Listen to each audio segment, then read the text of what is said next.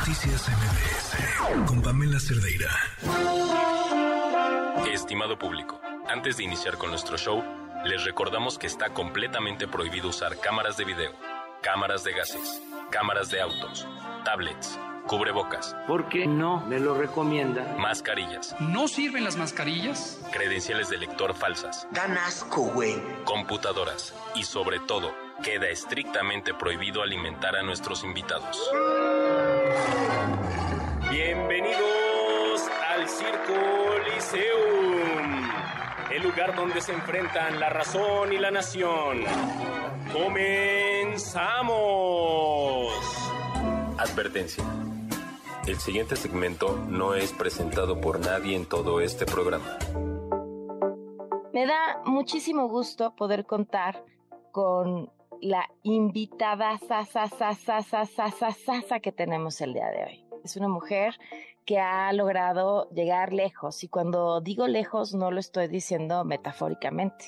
Ha logrado llegar al espacio y no solamente eh, su logro es enorme por la poca cantidad de personas que pueden llegar a hacerlo, sino que además ella representa y forma parte de ese grupo de personas que por las circunstancias, por la vida, por cómo somos, tendría todavía más complicaciones o más piedras en el camino para llegar a cumplir un sueño como esta. Katia Echazarreta nos acompaña. ¿Cómo estás, Katia? Bienvenida. Hola, muchas gracias, muy bien. Me da muchísimo gusto poder platicar el día de hoy contigo, Katia, y platicar y conocer tu historia. Tú en realidad creciste en Estados Unidos, pero naciste en México y te fuiste a una edad muy temprana. ¿Cómo fueron esos primeros años? ¿Los recuerdas? Sí, eh, yo tenía ocho años cuando mi familia se fue y muchas personas eh, creo que no entienden muy bien la razón por la que mi familia tuvo que irse de México y es porque yo tengo una hermana mayor. Cuando ella tenía añito y poquitos meses, se enfermó de meningitis por una vacuna contaminada.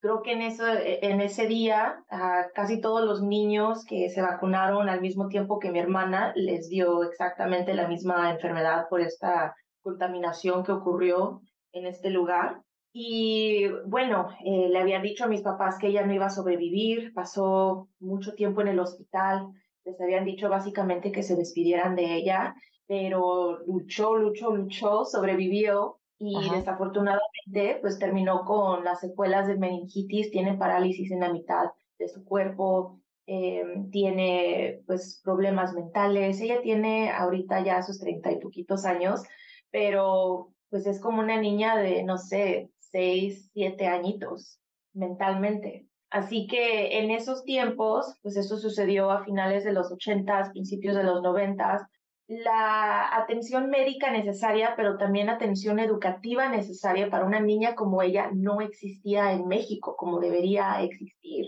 Así que es por eso que mi familia decide irse a los Estados Unidos para que ella pueda tener la atención médica necesaria. ¡Wow! ¿Cuántos años tenías tú cuando tu hermana enfermó? ¿Ya habías nacido? No, no, todavía no. De hecho, mi mamá no pudo tener hijos por mucho tiempo. Mi, mi hermana mayor y yo tenemos este como creo que ocho años de diferencia. Ok. Pero tus papás se van para otorgarle atención médica a tu hermana cuando tú tienes qué edad. Bueno, aquí todo comenzó, yo creo que tenía unos cinco años cuando se dieron cuenta que en México pues no estaba dándole lo necesario Y ella ya tenía este, sus añitos y de ahí nos vamos a Tijuana porque Tijuana es una ciudad fronteriza y así que aquí la idea era estar en la frontera y pues ver cómo, cómo le vamos a hacer.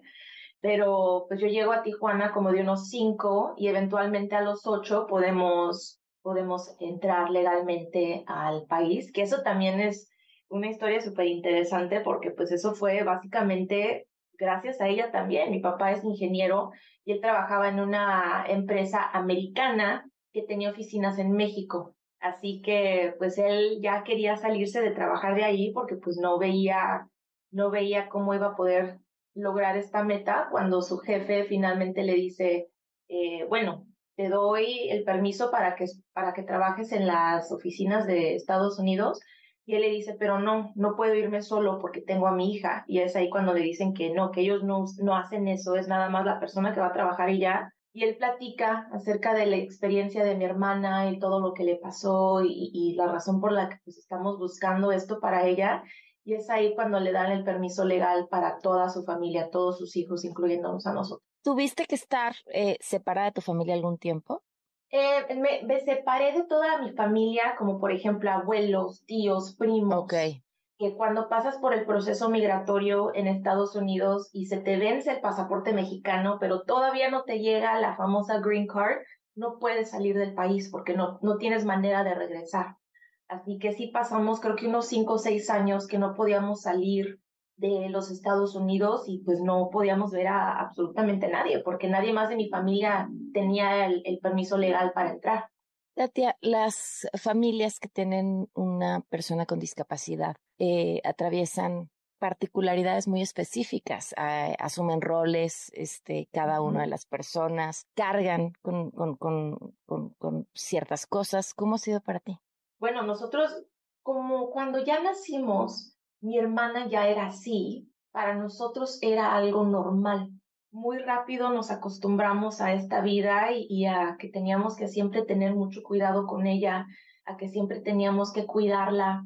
Eh, tiene epilepsia, entonces pues ella no controla cuando le, va, le van a dar eh, pues, esos episodios de epilepsia y así que todos nosotros siempre tenemos que tener muchísimo cuidado de no dejarla sola por mucho tiempo, porque pues claro que le han dado los episodios y se cae y se pega en alguna esquina o se pega la cabeza en el piso y pues esos momentos son muy difíciles, que aparte de que está teniendo su episodio, aparte está sangrando, así que para nosotros siempre hemos tenido muy claro que si ella está en el cuarto, aunque estemos haciendo lo que estemos haciendo, esa no es nuestra prioridad, nuestra prioridad es estar vigilándola a ella de que esté bien. Y yo me acuerdo que cuando éramos niños, yo tenía unos cinco, mi hermana menor unos cuatro y mi hermanito unos tres, y cada uno ya sabíamos lo que teníamos que hacer cuando le daba un episodio y caía, el que estaba lo más cerca posible tenía que correr inmediatamente y pues protegerle la cabeza. La otra, el que seguía, el, el próximo que estaba más cercano, correr a buscar a mi mamá. Y el último en llegar era el que iba a agarrar el papelito para limpiarle la, la boca, alguna almohada para que estuviera cómoda. Y así, unos niños de 5, 4 y 3, esa era nuestra vida. Y, y ahora, hasta ahora, tenemos unos reflejos que ni te puedes imaginar. Oye, Katy, cuéntame, ¿por qué decides? Me imagino que tu papá tuvo mucho que ver en esto, estudiar ingeniería. Bueno, esa es una pregunta interesante porque muchas personas piensan eso y... Pues, Estamos equivocadas. es un sí o no, porque es un sí, porque gracias a él yo de muy joven tenía pues esa habilidad de ver lo que hace un ingeniero, que muchos niños no tienen esa oportunidad. Pero aquí sucede algo eh, pues muy común en muchas familias mexicanas, latinas, que es que pues mi papá quería que mi hermanito fuera el ingeniero. Mi papá le enseñaba las cosas a mi hermanito, le traía todos los componentes y las cositas para que jugara mi hermanito porque pues esas son esas ideas que tienen en sus mentes, ¿no? De que yo quiero el niño, yo quiero mi niño porque mi niño va a ser como yo, el niño es el que va a llevar el nombre de la familia. Y yo creo que eso ha sido algo muy interesante para mi familia, que pues mi hermanito, que ya no está tan chiquito, ya tiene también sus 20, 20 años. Y aunque es muy exitoso, a él le encanta el arte, le encanta la música, le encanta cantar, le encanta producir y ese es, ese es su rollo, ¿no? Él nunca quiso ser científico, nunca quiso ser ingeniero, que no tiene nada de malo, pero pues sí, yo siento que a mi familia como que sí se, se quedó un poco pues, sacada de onda, ¿no? De que mi hermano se fue por el lado completamente opuesto a lo que mi familia quería y yo fui la que decidió hacer esto. Y sí ha sido difícil porque claro que sientes pues ese shock entre las ideas de, de que yo sí a veces siento ese apoyo, pero al mismo tiempo a veces siento esas palabras que me decían de no es que esto no no deberías hacerlo, yo veo cómo tratan a las mujeres, yo trabajo con ellas y no las tomamos en serio. Así que parte es entender que lo que le están haciendo a las mujeres en, en el trabajo, que me están diciendo que lo entienden, que lo ven y que participan, y que por eso me están diciendo a mí que no lo haga a su propia hija, a su propia familia. Eso para mí ha sido muy difícil. ¿Cuál ha sido ese comentario que ha sido el que más te ha dolido? Yo creo que fue un comentario que me hicieron cuando yo decidí estudiar ingeniería y me dijeron eh, algunas personas en, en mi familia y algunos amigos cercanos que no lo veían como algo que realmente me gustara, que no tenía sentido, que nunca me habían visto como una persona que le gustaran estas cosas y que sentían que lo estaba haciendo como para llamar la atención. Y eso es muy difícil de escuchar porque cuando eres una niña o eres una joven y las personas que se supone que pues están aquí para guiarte, te están diciendo estas cosas y, y claro que te pones a pensar y dices, ¿será cierto? ¿Lo estoy haciendo por atención? Porque se supone que ellos saben más que tú, ¿no? Eso para mí fue muy difícil. ¿Y tú cómo supiste que sí era lo que tú querías? Yo me acuerdo que en esos momentos cuando me puse a dudar, luego me acordé de todo lo que he hecho toda la vida, porque me decían eso de que, pues es que yo nunca te veo, pues porque lo hago en privado, porque toda la vida me han dicho que esto no es para mujeres y para niñas. Entonces lo hago en mi cuarto, lo hago a solas, lo hago con las luces apagadas y mi computadora abajo de mi cama, lo hago en mis cuadernitos que nadie vea y, y, y, cuando me puse a pensar en todo eso y fue ahí cuando entendí la realidad para muchas mujeres, que aparte de que lo que estamos tratando de hacer ya es difícil, es aún más difícil tomar esa decisión públicamente. ¿Qué era eso que hacías cuando nadie te veía? Rompía todas mis cosas que tenía, las abría, porque yo quería que, yo quería ver los componentes, yo quería tocarlos, yo quería construir otras cosas con ellos. Yo me acuerdo que a veces cuando se me rompían mis cosas me gustaba muchísimo arreglarlas, me gustaba quitar componentes y ponerles unos mejores, o cuando tenía algún problema, yo me daba a mí misma unos retos de que, a ver, tu lámpara se acaba de, de, romper, pero no vas a comprar una lámpara, vamos a hacer una lámpara. Y así yo me ponía a hacer estas cosas, pero pues yo sabía que bueno, no es que supiera la reacción que iban a tener las personas, pero como que me la imaginaba. Así que no salía toda emocionada de que, mira, papi, la lámpara que hice, ¿no? Pues la tenía en mi esquina, toda feita que me quedó, pero funcionaba y pues así se quedaba y nadie la veía. Vamos a una pausa y volvemos.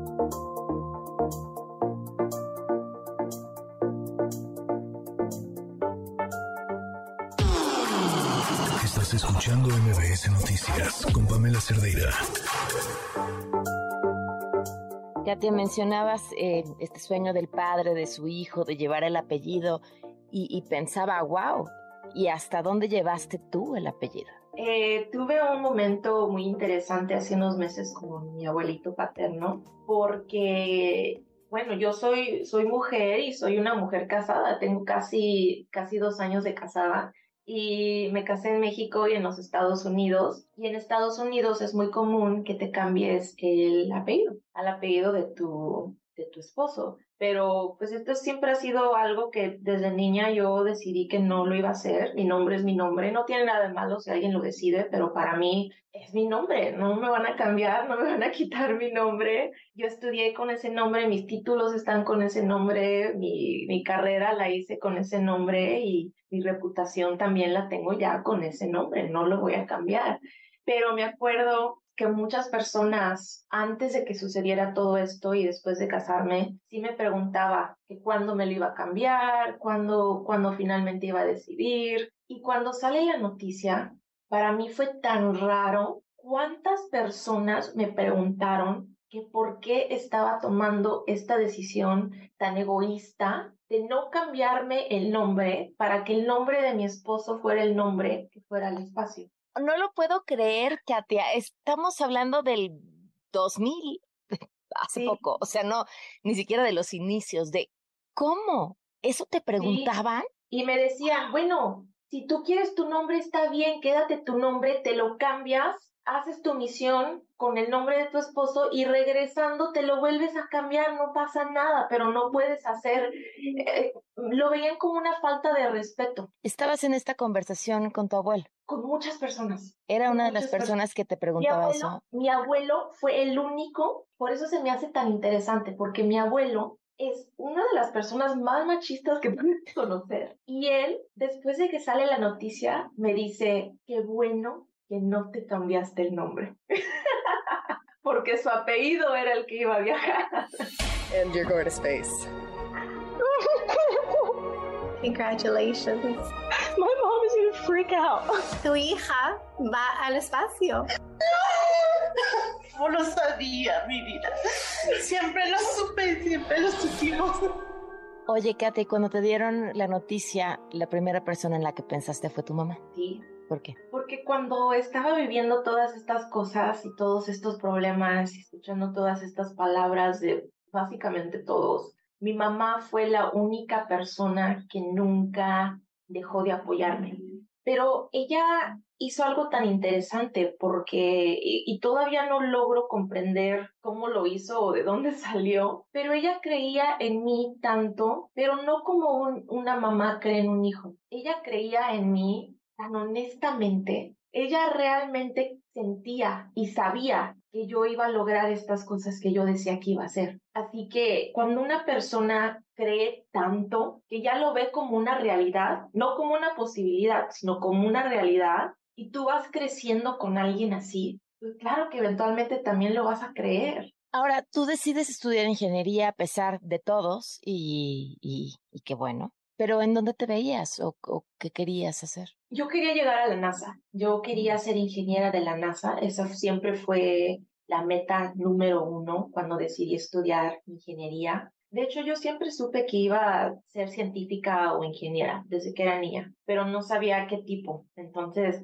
yo tomé mi niñez como una etapa para investigar y descubrir y y decía, bueno, pues esta sí me gusta, esta no me gusta, esta tal vez. Para mí era una etapa de, decidir, decidir cuál iba a ser, porque yo sabía que una de estas iba a ser la carrera para mí. Y sí, eh, eventualmente la encontré en la preparatoria cuando tomé mis primeras clases de física y fue ahí cuando me enamoré por completo de, de la ingeniería, de la electricidad.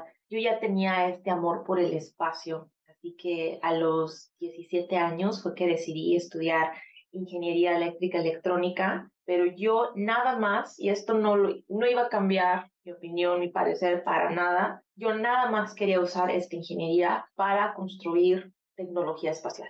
Ok, porque ya estabas enamorada del espacio. Sí. ¿Y cómo fue este proceso hasta, hasta llegar a esa oportunidad? Muy difícil, porque yo cuando estaba en la preparatoria sí logré entrar a varias universidades para estudiar ingeniería, pero el problema sucedió a mis 17 años. Yo ya tengo estas cartas en mis manos y tengo que decirles que sí o que no. Y mis papás están pasando por un divorcio. El tipo de divorcio que dices 5 o 10 años antes, este, no, es que no puede ser. En la vida, aunque pase lo más horrible, entre nosotros, esta persona nunca, nunca va a hacer algo para lastimarme. Luego llega ese momento y te das cuenta de que esa no era la realidad, de que esa persona que tú sentías que nunca te lastimaría a ti o a tus hijos está haciendo todo lo posible para lastimar a los dos. Entonces, en ese momento, pues como no la mayor, pero pues la mayor por los problemas de mi hermana, mi mamá y yo tuvimos que crear pues, un equipo entre nosotras y decidimos que iba a ser difícil, pero pues vamos a salir adelante y vamos a hacer todo lo necesario para ya no tener que depender de nadie. Entonces, a los decido 17 años. Sí, decido no irme a la universidad, me quedo con mi mamá, empezábamos a trabajar de todo. Yo ya tenía mi primer trabajo, que era un trabajo en un McDonald's, y aparte me iba súper bien, aparte era una de las mejores. Porque, ¿Qué hacías? Eh, todo menos cocinar. Ok. es lo único que no me dejaban hacer. Que de hecho eso también es muy interesante porque cuando nos ponemos a ver muchos de los trabajos de cocina en, en restaurantes así, casi siempre son los hombres. Y no me dejaban, es lo único que no me dejaban hacer. Hasta las noches, cuando trabajaba de noches, decía, a ver, déjenme cocinar. Pero yo tenía ese trabajo, mi mamá, pues mi papá nunca la dejó tener una carrera. Ella siempre quiso una carrera, ella quería ser enfermera y creo que para la Marina. Y de hecho hasta fue, hizo sus pruebas, pasó, ya eh, iba a empezar sus clases. Cuando primero su papá, mi abuelito, la sacaba, no quería que hiciera esas cosas y luego ya después pues, se embaraza de mi hermana a los 16 y mi papá empezó a controlarle la vida y ella siempre sintió esa necesidad, ella siempre quiso estudiar, siempre quiso trabajar, pero siempre esas mismas palabras que tantas mujeres escuchan, ¿no? No, pues cuando pase esto, no, pues cuando los niños tengan unos, unos seis, cuando entren a la escuela, no, pues cuando entren a la secundaria, no, pues cuando, cuando ya, ya maneje, y nunca pasa. Siempre va a existir otra cosa y otra cosa y otra cosa. Así que ahora mi mamá está en esta situación en la que no tiene educación, no tiene carrera y tiene que buscar un trabajo por primera vez. Así que se puso a, cuidar a niños, se puso a limpiar casas, yo llegaba con papeles así, montaña de papeles, de tareas de los maestros a mi alrededor de la escuela, porque yo entré a un colegio comunitario para seguir estudiando y les ayudaba a corregir las tareas y los exámenes por propinas. Y así es como pudimos salir adelante, caminábamos perritos, o sea, todo lo que te puedas imaginar, lo hacíamos en esos momentos. Pero yo entendía que aquí lo más importante iba a ser estudiar. Yo no podía solamente trabajar, porque si no estoy estudiando al mismo tiempo, entonces esta vida que estamos viviendo así se va a quedar. Y entonces no dejaste nunca de estudiar. No, yo seguí estudiando, era un colegio local, lo, lo más barato que existe, lo único que podía pagar. Eh, porque también desafortunadamente al mismo tiempo, pues el proceso de divorcio es un proceso muy largo. Mi papá, ya ves cómo luego se pone, no quería firmar los papeles y, y pues hizo más largo. Y en Estados Unidos, para que el gobierno te dé apoyo para ir a la escuela, tienes que decirles cuánto dinero ganan tus papás. Y aunque ya estaban separados y mi papá no nos estaba dando absolutamente nada, nos quitó todo, casa, carro, cuentas de banco, todo, yo tenía legalmente que poner el dinero que él ganaba como ingeniero en mis aplicaciones y pues me las negaban y negaban y negaban. Así que aunque no tenía ese apoyo, tampoco me estaban dando el permiso para tener apoyo por parte del gobierno. Así que tuve que hacer lo necesario para seguir estudiando. Yo logré terminar en ese colegio con eh, calificaciones perfectas y no sé cómo lo hice, no sé cómo lo hice, pero gracias a eso me dieron becas completas para seguir y es así como estudié en la Universidad de California, Los Ángeles. Ok. Cuéntame, Katia, ¿qué fue? ¿Cómo viviste esos momentos en el espacio? ¿En qué fue lo que pensaste y hacia dónde vas? Para mí fue tan bonito tener esta experiencia porque toda la vida para mí ha sido muy importante voltear hacia arriba. Cuando tengo problemas, cuando siento que no voy a poder seguir adelante, cuando siento que de aquí no salgo y pues ya ves cómo nos sentimos a veces. Y existe esa frase de cuando tenemos un problema de que, ay, pues no es el fin del mundo, ¿no? Y para mí voltear hacia arriba me recordaba mucho de eso, de, de que yo estoy teniendo todos estos problemas, pero ¿cuántas personas en la historia de la humanidad han volteado hacia arriba con sus problemas también que ya no están con nosotros, que salieron adelante, que pues ahora son parte de la tierra, son parte de la naturaleza y el mundo sigue, las estrellas siguen brillando y la luna sigue brillando. Y para mí, para muchas personas yo creo que eso es una idea muy difícil, como lo chiquito que somos, lo insignificante que somos, pero a mí me ayudaba mucho a entender eso me ayudaba mucho a, saber que lo que yo estaba viviendo y sintiendo no era algo especial y cuántas personas lo han sentido y cuántas personas han podido seguir. Así que al llegar, para mí lo más importante era poder darle las gracias a la inmensidad que existe, a, a, lo negro, negro, negro del espacio. Gracias por ser, pues, infinito. Gracias por siempre estar ahí, seguir, que va a seguir por años y años y años después de que todos nosotros ya no estemos aquí.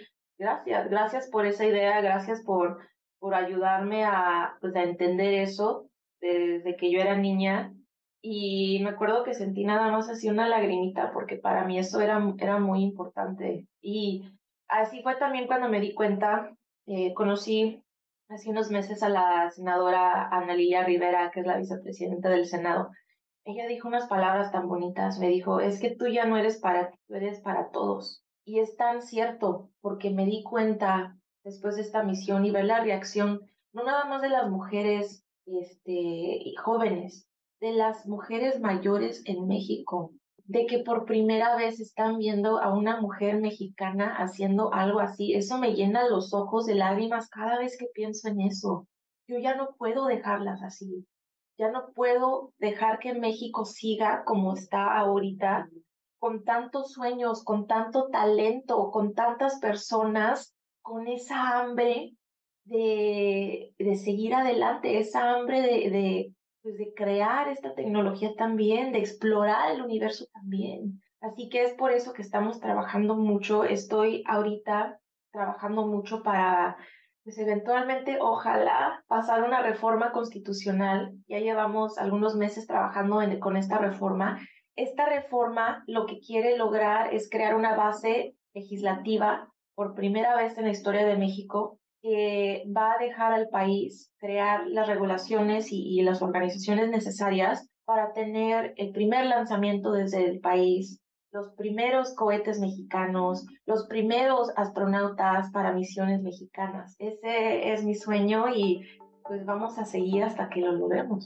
Estoy segura de que lo vas a conseguir. Eso y muchas cosas más que ahorita ni siquiera has alcanzado a ver. Katia, no sabes cómo he disfrutado platicar contigo, conocer esta otra parte de tu vida. Además, le cuento a la gente que nos acompaña, que no la está viendo, que puedo ver por lo que está en su oficina, que es la ingeniera de los plumones. Este, este, eres un extraordinario ser humano, Katia. De verdad, muchas gracias. Gracias, muchas gracias. Se quedan en compañía de Juan Manuel Jiménez. Soy Pamela Cerdeira. Muy buenas noches.